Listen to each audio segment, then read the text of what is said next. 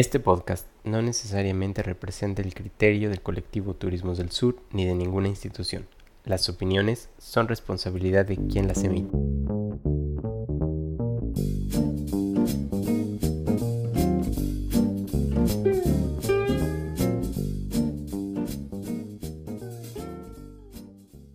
Hola, buenos días, buenas tardes a todos y todas. Bienvenidos a este nuevo episodio del podcast Turismos del Sur. El día de hoy me acompañan eh, la maestra Mirna Lili. Hola Mirna, buenos días, tardes. Hola, hola a todas, a todos, ¿cómo están? Buenas tardes. Y la doctora Erika Cruz. Hola, ¿cómo están? Eh, me da mucho gusto que nos escuchen nuevamente. Bueno, eh, el episodio de hoy vamos a tratar un tema súper importante para darle continuidad al podcast anterior en el cual hablábamos o compañeros del colectivo entablaron una conversación muy importante con Pedro Uc, defensor del territorio maya. Y en esta ocasión nos vamos a centrar en hablar de este mal llamado tren maya, ¿no? Todas las implicaciones que traen consigo. Y es una continuidad, ¿por qué? Pues porque ya por ahí Pedro nos, nos enunciaba, nos hablaba muy específico de todas las implicaciones que tiene este megaproyecto en las comunidades mayas. Entonces, para poner un poco en contexto, ¿qué es este tren? El mal llamado tren Maya, como ya lo había dicho, pues es este megaproyecto que se expresa o en el discurso se maneja como, como una cuestión de que va a venir al sureste mexicano a mejorar la calidad de vida, a traer un desarrollo sustentable, a elevar al sureste a esta llamada modernidad eurocentrada, ¿no? Porque todavía sigue siendo pensado como un territorio rezagado, como un territorio empobrecido, ¿no? Y entonces el tren Maya se plantea así, ¿no? Como este megaproyecto que va a venir a desarrollar el sureste. Pero tiene por ahí una serie de implicaciones muy, muy importantes y por ahí se van entretejiendo muchos conflictos en torno a este, pues sí, a esta situación. Es en este contexto que, nos hemos planteado el objetivo de este podcast, ¿no? Lo que queremos comunicar. Y bueno, me parece que, una vez dada la plática o haber establecido el contacto con Pedro Uc, como que nos dio pauta para comenzar a, vislumbrar todos estos conflictos que se están generando en torno al, al tren. Y fíjense que hemos venido dialogando con los compañeros y las compañeras del colectivo en el sentido de que no todos los conflictos están necesariamente vinculados al turismo, más bien algunos de ellos están tangencialmente vinculados a la actividad. Entonces, en, esta, en, en, este diálogo que hemos tenido, eh, pues nos hemos dado la tarea, eh, Mirna y Alma, y yo a, tratar como de hacer, no sé, no sé chicas, me imagino algo así como un mapa, ¿no? De, los diferentes conflictos que se están generando en torno al proyecto, ya sea por tierra, por, por recursos naturales, por eh, despojo, o sea, son como todas estas temáticas que vamos a ir abordando a lo largo de esta plática que vamos a tener todas. Entonces, eh, yo, yo sugeriría que fuéramos como abordando, eh, no sé, yo, propondría que fuéramos abordando como estos tramos que ya están más avanzados del proyecto y que fuéramos precisamente haciendo énfasis en, los conflictos que se han venido presentando. Y bueno, la verdad es que yo creo que tu alma y Mirna están un poco más empapadas de lo que está sucediendo en Yucatán y Quintana Roo pero bueno, me, parece que podríamos hacer este ejercicio. No sé qué les parece. Sí, sí, me parece, me parece muy bien. Por un lado, como dices esto, hacer énfasis en mencionar estos grupos, ¿no? Que, que enfrentan estas situaciones desde diversas eh, posturas o desde diversas necesidades tal vez que tienen o realidades. Y, y la otra, pues, como bien dices, ¿no? Tal vez hablar de lo que está sucediendo en particular en el tramo 5 Sur, que es en donde, en donde vivimos y a lo mejor por eso tenemos un poco más de acceso. A mí me gustaría como empezar a platicarles un poquito de, de justo pues esta lucha que ha habido con respecto a, a, bueno, de que si se suspendía definitivamente o no el, el tramo 5 Sur, que es el que ha causado mucho conflicto a nivel mediático, porque bueno, hubo eh, ruido con algunos actores, ¿no? Este, a nivel, a nivel nacional. Eh, por otro lado, bueno, hay estas comunidades mayas, ¿no? Que están eh, muy, muy preocupadas y también, pues, externan su, su su preocupación por, por, el proyecto, porque además no han sido informados de manera correcta, ¿no? Y en otro sentido, también otro grupo que, que ubicamos, o que, o que, al menos yo ubico muy bien, es todos los buzos, ¿no? Espeleólogos, espeleólogas, exploradores que han estado como muy al pendiente de lo que es el eh, sistema de cuevas más eh, grande del mundo, que son cuevas inundadas, que en este caso es Acactún, y que fueron los que estuvieron haciendo presión en términos legales para frenar este tramo, tramo 5.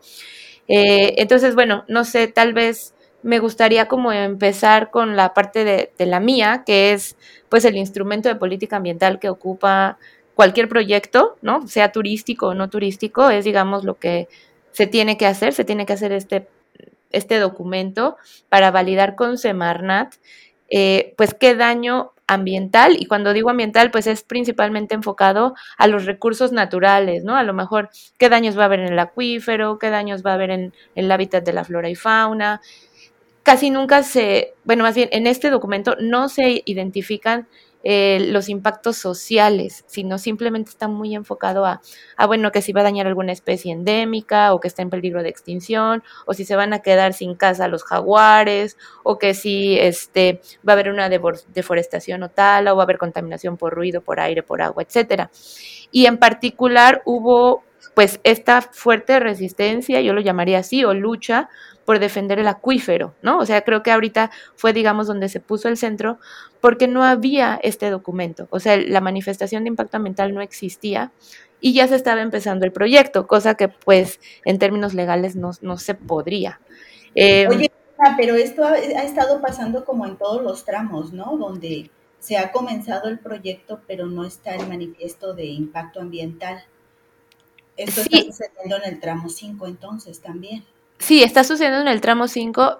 Eh, lo que ha pasado con los demás tramos, o al menos hasta donde yo he, logrado documentar, es que son espacios que ya tenían, digamos, eh, cierto impacto ambiental y tenían como los permisos asignados para eh, pasar por la vía. ¿Por qué? Porque ya era a lo mejor carretera, pero ahora con, con el tramo 5 en particular, pues sí, porque pues es algo nuevo, ¿no? O sea, además es una zona que es pues considerada como una selva virgen, ¿no? O sea, es una selva primaria y entonces no tiene como, eh, como tal, pues el permiso o el ordenamiento ecológico que le llaman del territorio para ser utilizado con esos fines, ¿no? Porque inicialmente ese tramo estaba pensado pasar por la carretera de donde pasan los carros, ¿no? De Playa, Tulum, hasta Carrillo Puerto, hasta Bacalar, hasta Chetumal.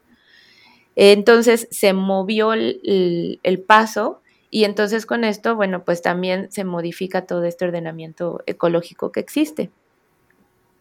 Así es, de hecho hasta, hasta octubre del 2021 habían sido documentados 25 amparos, eh, bueno, más bien habían sido, este, sí, sí, sí, documentados 25 amparos en contra del tren Maya.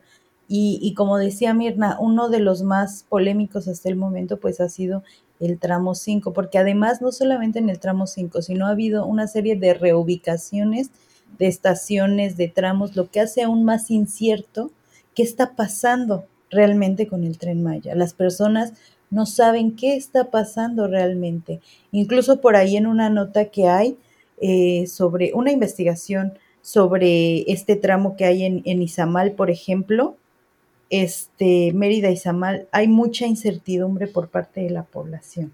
Oigan, pero, ah, perdón, ah. Alma, que te interrumpa, es que les quería yo preguntar, ustedes que viven por allá, es que no sé, de pronto tengo esta sensación que, la, que, que ha sido muy fuerte eh, los conflictos en esta zona, precisamente porque yo pienso que las poblaciones, las comunidades no habían visualizado el impacto del proyecto. Entonces, me parece que, es como esta primera impresión, ¿no? Que, ha generado el proyecto en las comunidades donde, pues quizá no, se había visualizado eh, que los iban a desalojar, o sea, todas las problemáticas que se han generado en torno al proyecto. No sé. Sí, fíjate que yo ahí coincido mucho contigo y, y argumenta mucho el proyecto, que bueno, ha habido consultas públicas, pero la realidad es que pareciera que fueron más como simuladas o hechas en, en grupos cerrados, porque bueno, todos los hechos, estos amparos y todas estas acciones en contra y falta de información, pues ha sido muy evidente, ¿no? Entonces, por un lado tenemos un instrumento que aparentemente se ha llevado a cabo, que son las famosas consultas públicas, y que legalmente pues es el espacio donde tendrían eh, la oportunidad los habitantes, los locales, ¿no? En general, todas las personas que habitan ese territorio que va a ser impactado, pues a recibir información, ¿no? A recibir esa información. Y aquí incluso me refiero también a la academia. O sea, ha habido muchos académicos eh, y académicas que han, eh, les han dicho del proyecto literal, oye, pues es que apóyanos al proyecto. Pues sí, pero al menos compártanme el proyecto, ¿no? O sea, en qué consta.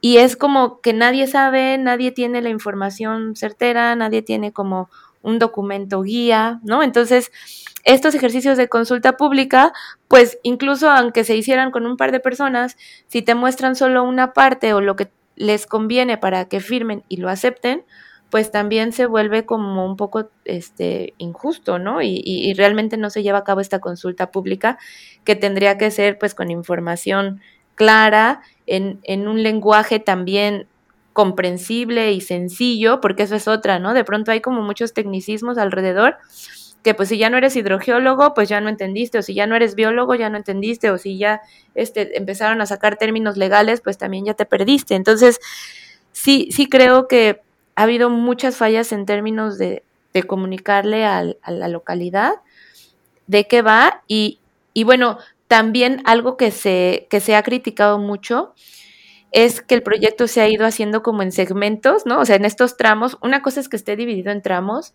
pero no hay un, un plan maestro, ¿no? Digámoslo así, o como un, un, plan que englobe todo y que desde ahí se pueda ver cuál va a ser el impacto general, ¿no? Que es una crítica adicional que le hacen a, esta, a estas manifestaciones de impacto ambiental, que bueno, no es lo mismo que veas por cachitos cuál va a ser el impacto a cuando lo ves ya en un mapa grande y ves y sumas todos esos impactitos, pues resulta que ya es algo mucho más este relevante, ¿no? Entonces, pues ahí sí creo que, que el tema de, la difusión correcta y adecuada, y por eso ha sido que al, algunos académicos pues dicen, no, pues es que yo no te puedo dar una postura si ni siquiera tengo una información. Es que se los preguntaba porque yo documenté la parte al sur y parecería que, que es como, como una novela ya vista, hagan de cuenta, ¿no? O sea, se va a volver a repetir eh, las mismas peticiones, los mismos amparos en la zona sur. Es por eso que hacía yo esa observación eh, a Mirna, ¿no? Que parecería que la gente no sabía cuáles iban a ser los impactos y ahora que se están dando cuenta, se está replicando en todos los tramos del proyecto. Adelante, Alma. Sí, que me, me, me, parece que estamos, de todo lo que han comentado, me parece que estamos ante un escenario de completa incertidumbre.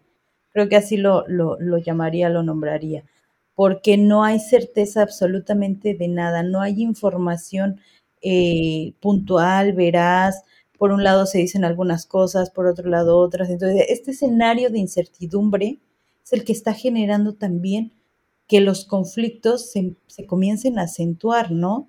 Y entonces, bajo esta, pues bajo esta lógica es que actualmente, si no me equivoco, el 29-30 de, abril se, suspende la, se paraliza de forma provisional el tramo 5 del tren Maya, ¿no? Esta suspensión fue o es más bien un, digamos, un pedacito de ganancia para todas aquellas y aquellos que están luchando por la defensa del territorio, ¿no? ¿Y cuál fue el argumento del juez? La falta de permisos ambientales, tal cual yo lo había mencionado Mirna, ¿no? ¿Por qué? Pues porque no se sabe qué daño irreversible provocará, por ejemplo, ¿no? tenemos el sistema de cavernas, cenotes, ríos subterráneos, etcétera. Entonces, justamente hace unos, una semana fue que se paralizó y esto la verdad es que es una ganancia, ¿no? Y el principal argumento del juez es que pues no se cuenta justo con la manifestación de impacto ambiental. Y saben algo muy, muy importante que me parece que, es, que, debemos resaltar o rescatar, es que se decretó en noviembre de, del 2021 que el proyecto podría avanzar por ser un asunto de seguridad nacional. ¿Ok? Por eso, por estas eh, por estas dos palabritas es por lo cual se comenzó el proyecto sin tener el manifiesto de impacto ambiental. ¿No? Ok, esta, esta paralización o esta, esta suspensión, digámoslo así, todavía por supuesto que lo puede apelar Fonatur, etcétera. Pero hasta el momento es, digamos, una batalla ganada de todas aquellas y aquellos que están en pie de lucha. Sobre todo aquí hablando en términos del tramo 5 eh, de, de este megaproyecto. Es que saben que, eh, eh, Alma, también quiero abonar, ya les comentaba que, que documenté la parte sur de Campeche, Tabasco, Chiapas, y me parece que la problemática de la manifestación de impacto ambiental es la misma, ¿eh? eh lo, lo, que alcanzaba a rescatar de, lo que documenté fue que efectivamente en este caso pues se están comenzando las obras, pero no se tienen la, la, manifestación de impacto ambiental y pues, como lo decías, Mirna, es un instrumento importantísimo para vislumbrar eh, los impactos que va a tener el proyecto, pero, pero, y lo ligo a lo que dice Alma, ¿no? El, el término de seguridad nacional parecería como que, como que borra todo, ¿no? Lo anterior. Entonces me llama mucho la atención cómo es que lo que ustedes están platicando en el tramo 5 se está replicando con menor intensidad, porque apenas comienzan los trabajos en la zona sur del proyecto, pero así tal cual como ustedes lo están comentando, se está replicando. Claro, y es una gran preocupación, ¿no? Para estas otras zonas que también son, pues, zonas que tienen un menor impacto en términos de, reservas, ¿no? O sea, me recuerda la reserva de la biosfera de Calakmul, ¿no? Que también es una zona que, en la que se piensa que va a ser, eh, pues va a pasar el, proyecto. Y bueno, pues definitivamente, ¿no? A lo mejor eh, allá pues estamos hablando de la segunda selva más grande del mundo y, y bueno, también, ¿no? O sea, como acá se pone en tela de juicio el tema del, acuífero, eh, pues también, ¿no? Hablar de las personas que, que han eh, vivido en estas zonas por muchos años, por, por muchas generaciones, que también pues es importante rescatar y valorar eh, cuál es su opinión, ¿no? Como regresando un poco al inicio de lo que mencionaba Alma, que es un proyecto que aparentemente nos quiere traer la modernidad y sacar de la pobreza. Y bueno, realmente estas, estas personas, nosotros los locales, ¿no? O sea, todos aquellos que nos vemos impactados por este proyecto, vemos que realmente, o, o nos sentimos así, que, que, este proyecto va a ser la solución a, ese, a esa situación. O cómo percibimos, ¿no? la palabra desarrollo, porque la verdad es que se vuelve muy complejo y, existen un montón de realidades, o no sé qué piensen. Sí, completamente de acuerdo. Y de hecho resalto un poco la cuestión eh, de Campeche que hablaba ya Erika, porque por ahí también hay conflictos. A lo mejor estas personas, sobre todo en, Candelaria, en el tramo que, atraviesa Candelaria, este, las personas se están manifestando en contra de lo que llaman desalojos forzosos, ¿no? Porque eh, en, el discurso se maneja como que vamos a relocalizar a estas personas que viven casi que a pie de las vías, porque recordemos que el tren va a pasar, por ejemplo, en, algunos casos como Campeche, por vías ya construidas previamente, ¿no? Pero estas personas viven a pie de vía. Y en teoría legalmente no puede haber viviendas a menos de 20 metros de las vías. Entonces hay gente que vive, no sé, a, 10 metros, ¿no? Y los están, los quieren relocalizar entre comillas. Pero los pobladores dicen, no, es que esto no es una relocalización, ¿no? Es una, es un desalojo, es un despojo. Gente que ha vivido ahí toda su vida. Completamente la transformación de la vida cotidiana va a ser radical y esto también es un problema y esto también genera conflicto y que me parece importante visibilizar. Sí, yo creo que has dado ahí como a un punto importante que a mí me gustaría, eh, eh, creo que es como una diferencia en términos de los conflictos que se están dando en esta zona de Quintana Roo y Yucatán. En el caso de Campeche, sí, efectivamente, hay varios, como hay varios, hay como varios términos, Alma porque tú utilizaste el término de despojo, de, desplazamiento forzado, pero fíjate que eh, yo me, en esta revisión que hice me di cuenta que la terminología es distinta, ¿no? Desde, desde la hegemonía es distinta. Por ejemplo, eh, ahorita que dijiste desplazamiento, despojo, la, verdad es que se, se, dibujó una sonrisa en mi rostro porque revisas las, las noticias, por ejemplo, y las palabras son reubicación consensuada.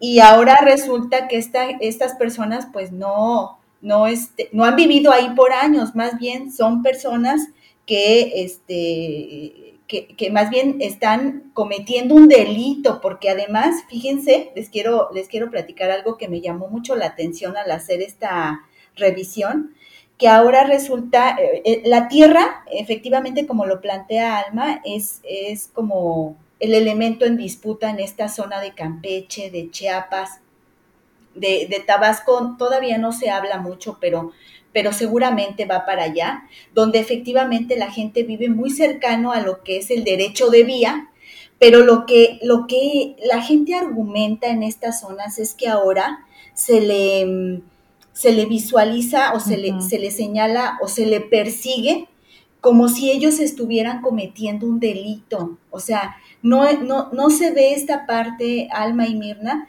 de que la gente ha vivido por años ahí, es su espacio de vida, sino ahora, ahora resulta que son ellos los que están ubicados en una zona donde no deberían, ¿no?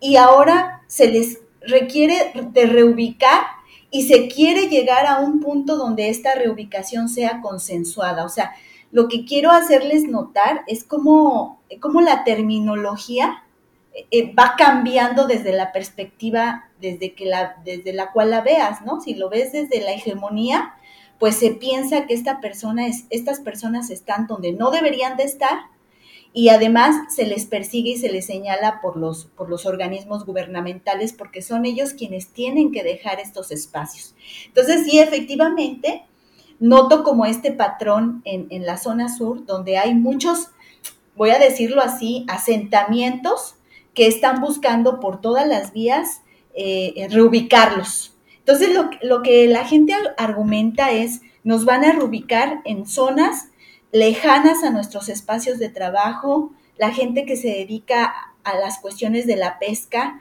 pues va a perder este vínculo que tiene con el espacio. O sea, son son muchísimas las implicaciones, no solamente porque además se maneja que se les va a pagar, ¿no? O se les está pagando, pero me parece que eh, tiene mayor implicación el, poder, el hacer que estas personas se muevan, ¿no? Se, reubiquen. No sé qué piensen al respecto, pero este es como el patrón que estoy mirando, ¿no? en la parte sur. Sí, estoy completamente de acuerdo. Y, a mí me gustaría también resaltar otra problemática que por ahí he revisado y que me parece muy importante señalar. Es decir, por ahí leía yo una, una, nota de un, de un, este, de un espacio llamado Colt, donde, donde este, le hacían una entrevista a, a una activista y académica eh, Larisa Goss.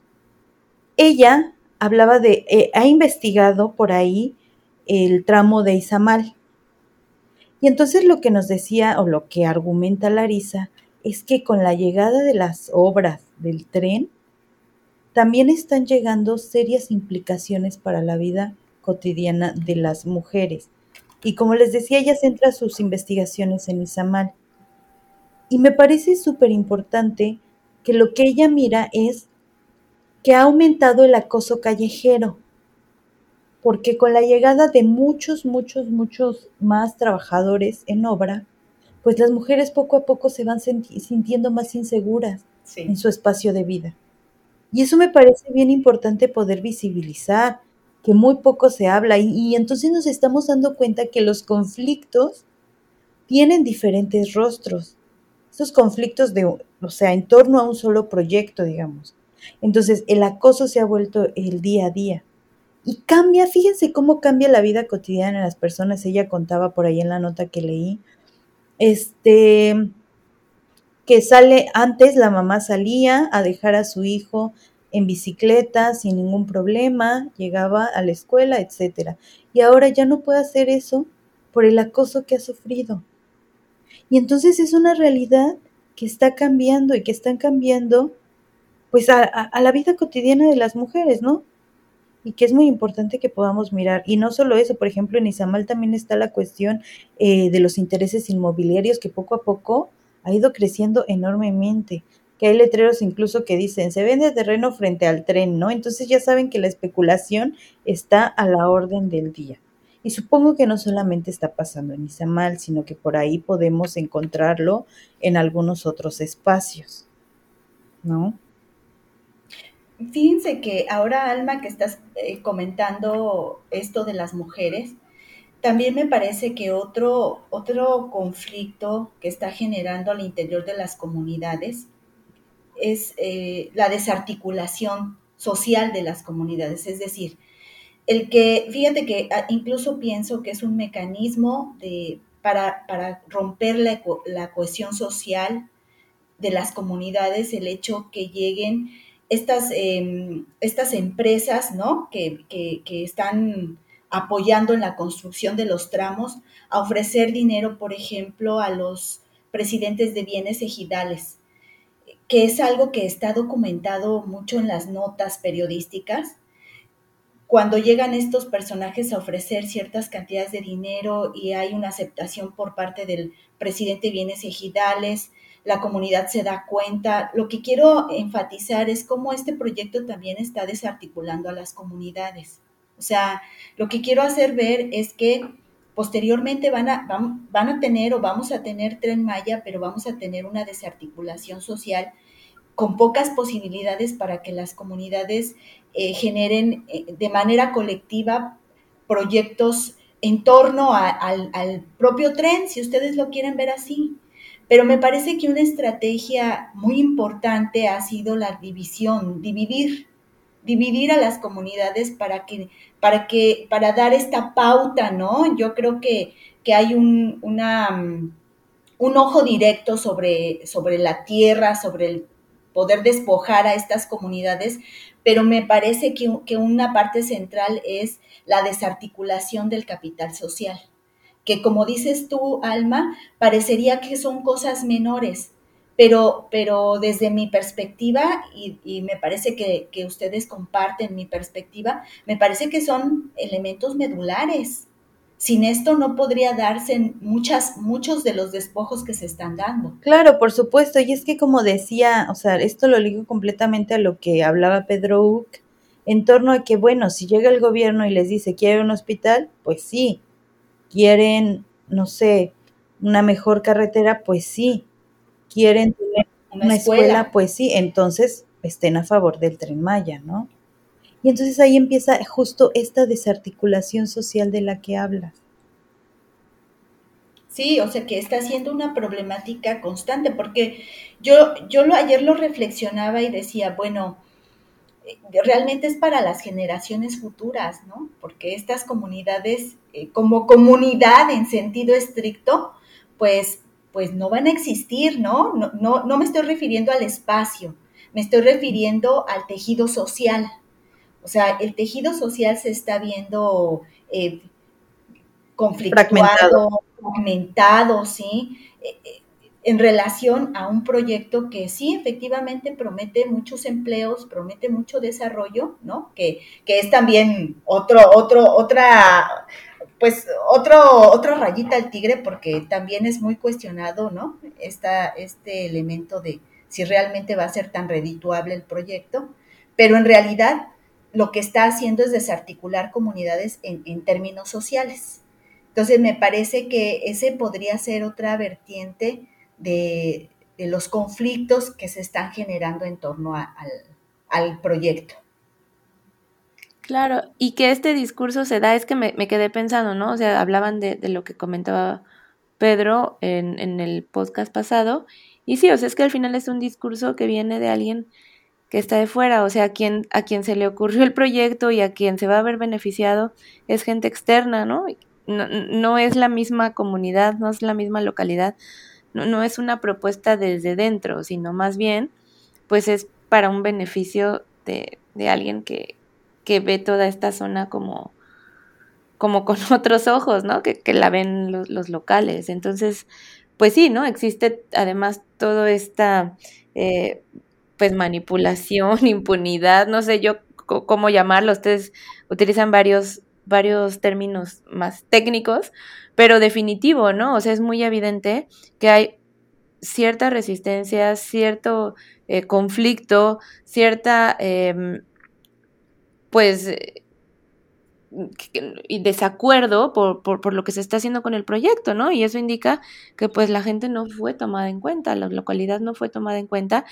Y si de eso hablamos que hay muchos grupos, ¿no? Con necesidades bien diversas, pues también, ¿no? O sea, creo que es tan válido es decir, o sea, las mujeres que digamos, pues es que nos sentimos menos seguras en estos espacios, como decir, eh, bueno, yo siento que tengo menos oportunidades laborales, yo siento que tengo un entorno más contaminado o, o, o con menos cohesión social, o sea, hay muchas, muchas necesidades y, muchas cuestiones que se van a ir perdiendo si este proyecto se llegara a, a concretar, ¿no?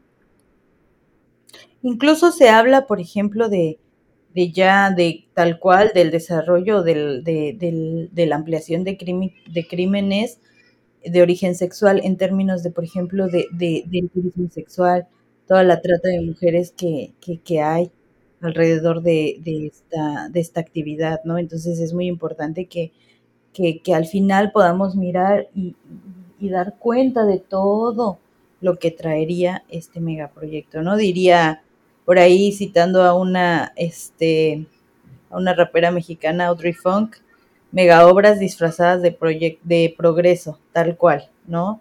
Todo esto, todo este megaproyecto disfrazado de progreso. Pero al final, ¿quiénes realmente se están beneficiando de ello? Hay que cuestionar eso.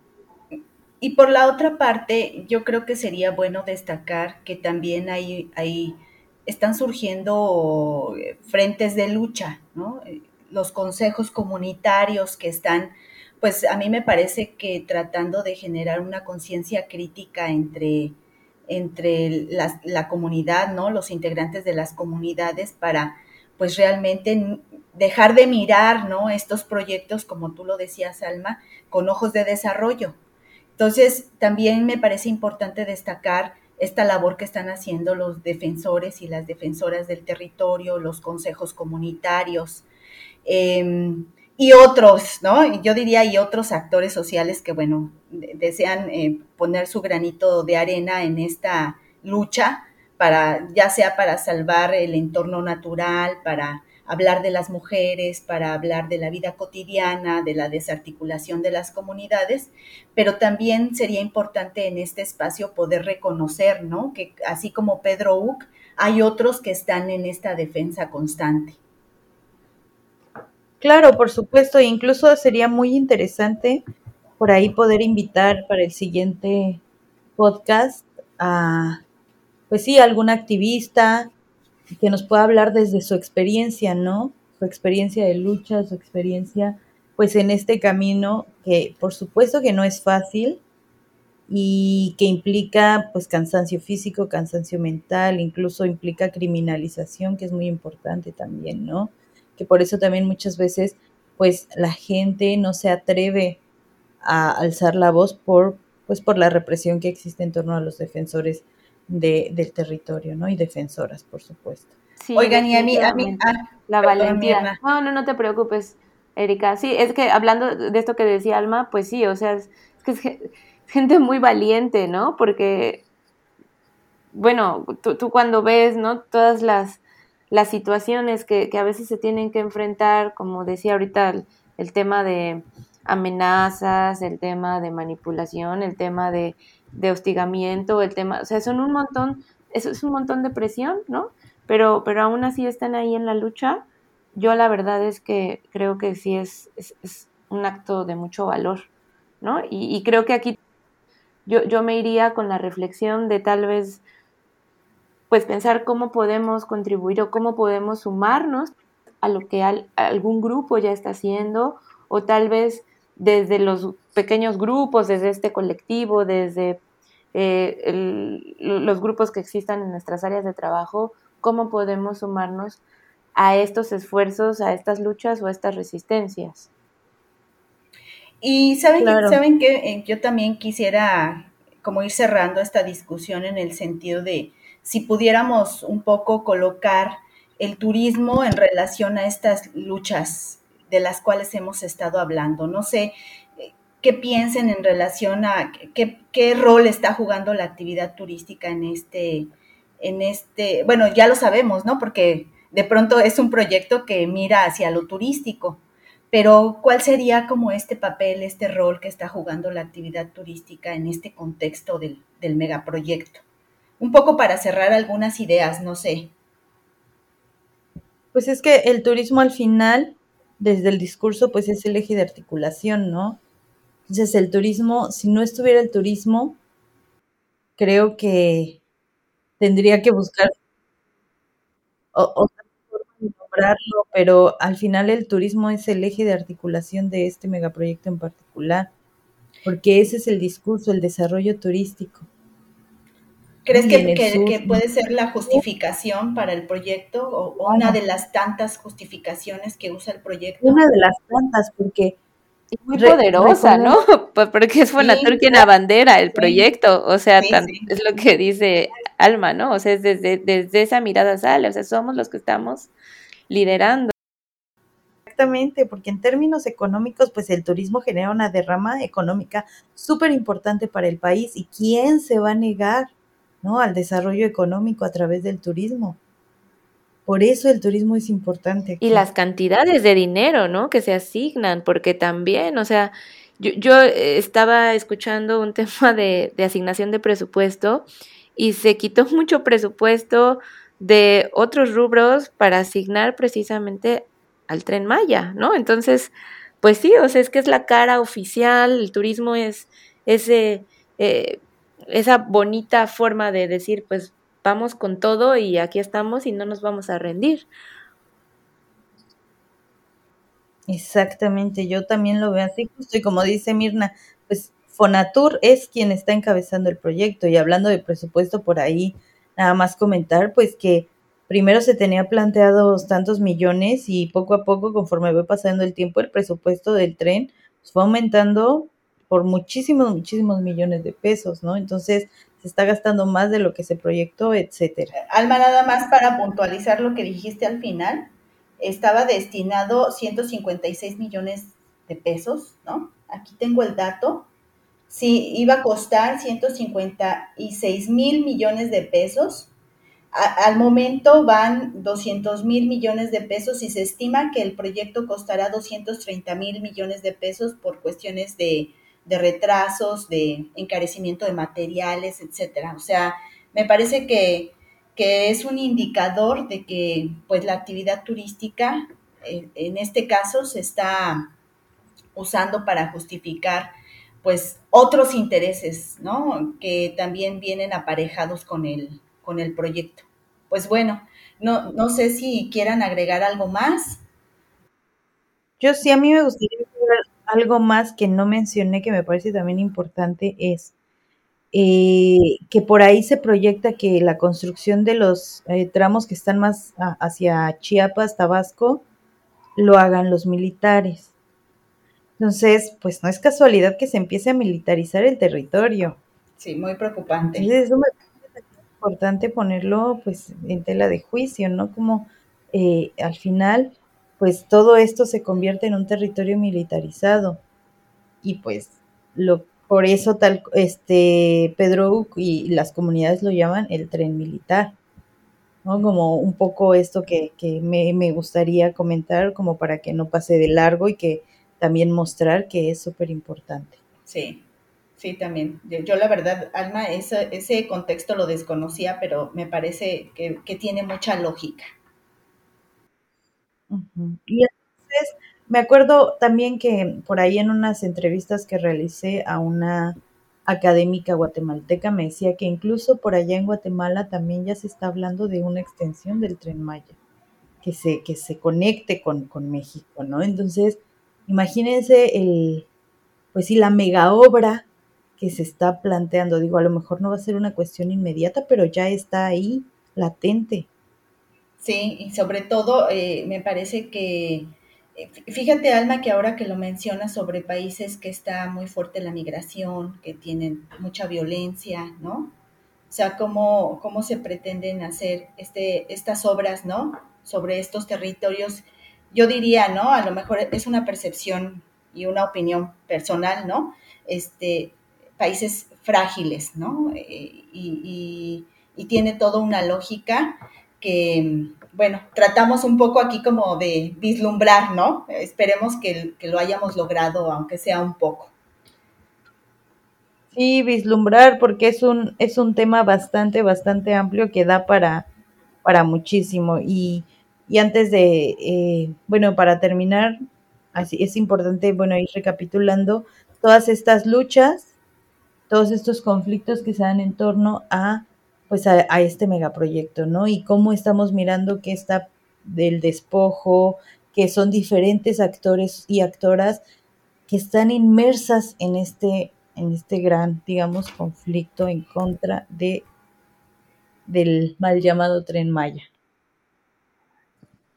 Pues sí, eh, definitivo, es, es, un, es un proyecto que abarca un montón de temas, es súper complejo, súper grande y se sigue, ¿no? O sea, en, en, entre, eh, com, como vemos que va avanzando y avanzando, cada vez vemos esa complejidad y cómo, cómo puede ir afectando o impactando en, en muchos otros, otros términos. Eh, pues muchas gracias a todas y a todos por, por seguirnos y por escucharnos en este podcast. Nos vemos la siguiente. No olviden seguirnos en nuestras redes sociales. Acuérdense vía Facebook, Instagram y eh, pues ya también en el Spotify. Nos encuentran como colectivos Turismos del Sur. Y bueno, pues no sé si alguien quiera decir algo más y si no, bueno, hasta la próxima. Nos vemos pronto. Hasta luego.